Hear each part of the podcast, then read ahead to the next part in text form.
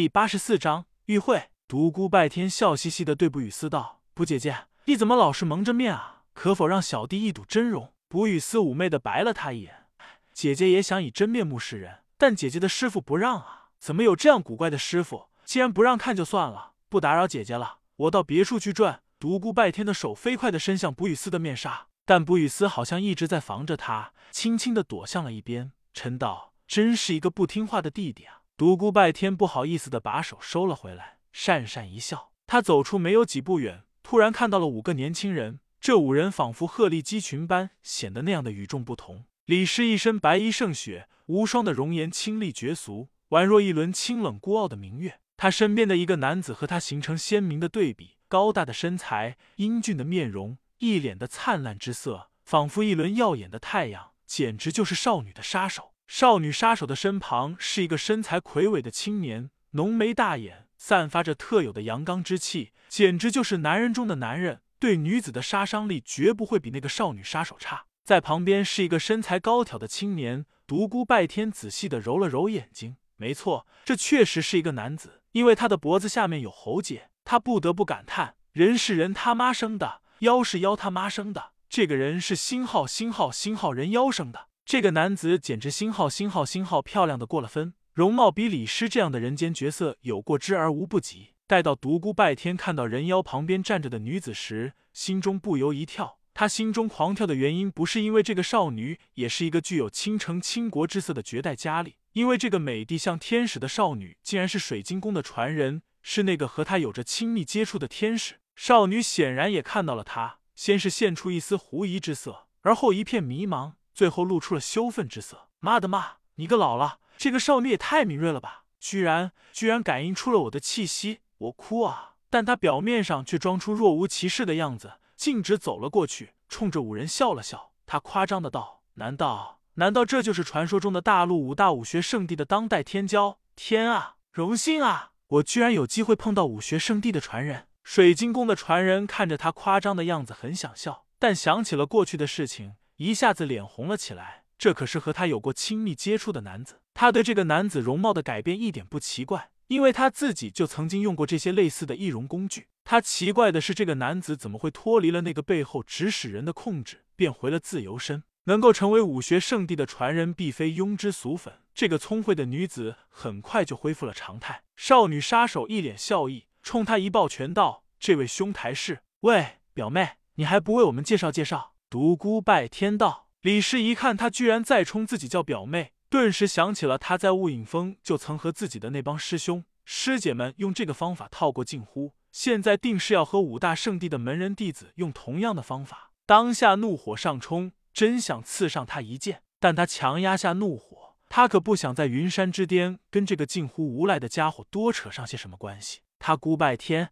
你不要胡说八道，谁是你的表妹？你再如此无礼的话。我发誓不会放过你的！别，只是和李仙子开个玩笑。其余四人奇怪的望着独孤拜天，他们乃是五大武学圣地的传人，无论走到哪里都会受到别人的尊敬，尤其是年轻人，更是对他们礼敬有加。何曾遇到过像他这样的人，居然敢调侃圣地的一个女弟子？李师耐着性子，用杀人的目光为他介绍了其余四人。那个看起来一脸灿烂笑意的少女杀手，乃是清风帝国玉虚府的传人于毅，身材魁伟。一脸阳刚之气的青年是无双帝国幻天轩的传人王道，人如其名，很有霸气，看起来美的不像话的那个青年是新明帝国云烟阁的传人华云飞。不过独孤拜天实在是不能够欣赏她这种美，总感觉得怪怪的，浑身不自在。最后介绍到那个天使一般的女子时，独孤拜天向她用力的点了点头。这个女子是拜月帝国水晶宫的传人，名字就叫水晶。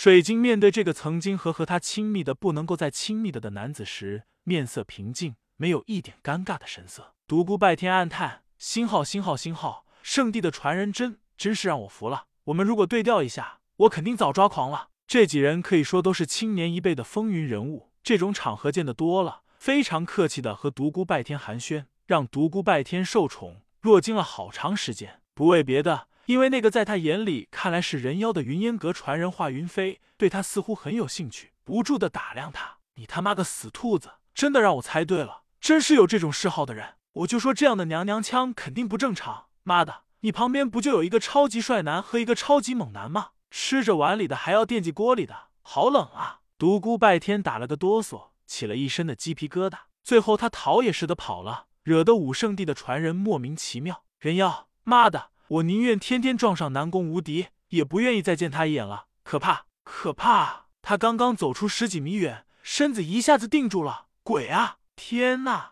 你他妈呀！真的碰上南宫无敌了！我怎么这么背啊？只不过是随口说说而已。你星号星号星号。远处一个高大威武的背影正对着他，旁边站着美艳无双的小狐狸南宫仙儿。他向前挪了挪，想过去看看这两个大仇人在干什么。他坚信在云山之巅，南宫无敌还不敢将他怎么样。走近一看，他长出了一口气。原来那个背影不是南宫无敌，是老狐狸南宫英雄。你个老狐狸，没事摆什么臭架子？就是要显示你南宫世家家主的身份，也不至于这样模仿那个老古董的气势吧？独孤拜天确认那不是南宫无敌后，心情立时舒畅起来，慢悠悠的走了过去。仙儿小老婆，你好啊，真可谓仇人见面。但这几人都是笑脸相向。南宫仙儿笑盈盈道：“独孤拜天，在对我的称呼上，你最好不要胡说八道。你要想问候我的话，我可以告诉你，承你所赐，我的伤已经好了。不过这次你自己可要小心了，我有一个大大的礼物要送给你。什么礼物？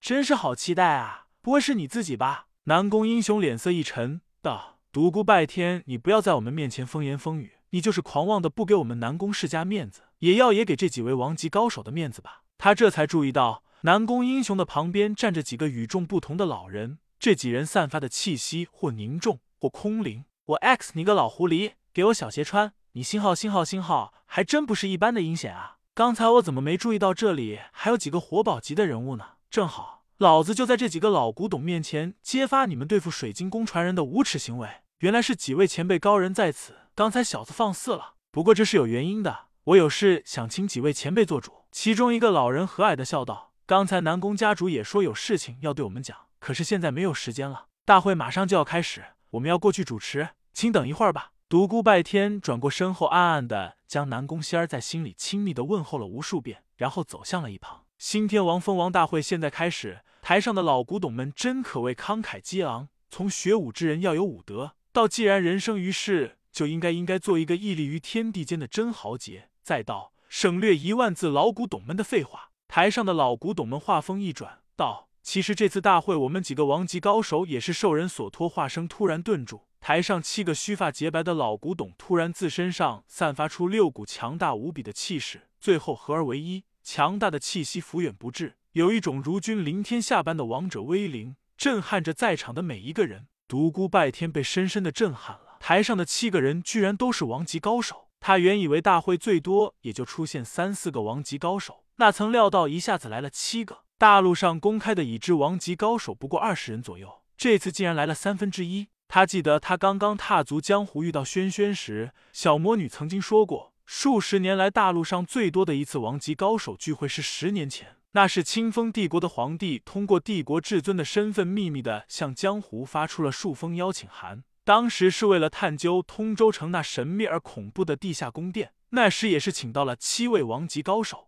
但那时所有的事情都是秘密而又悄悄的进行的，并没有公之于众。但这一次又是什么原因使大陆近三分之一的王级高手公然聚在一起组织这次新天王封王大会呢？难道真的蹦出来了一狗屁圣级高手？这次大会真的地级高手暗中策划的？独孤拜天忽然有一种感觉，末日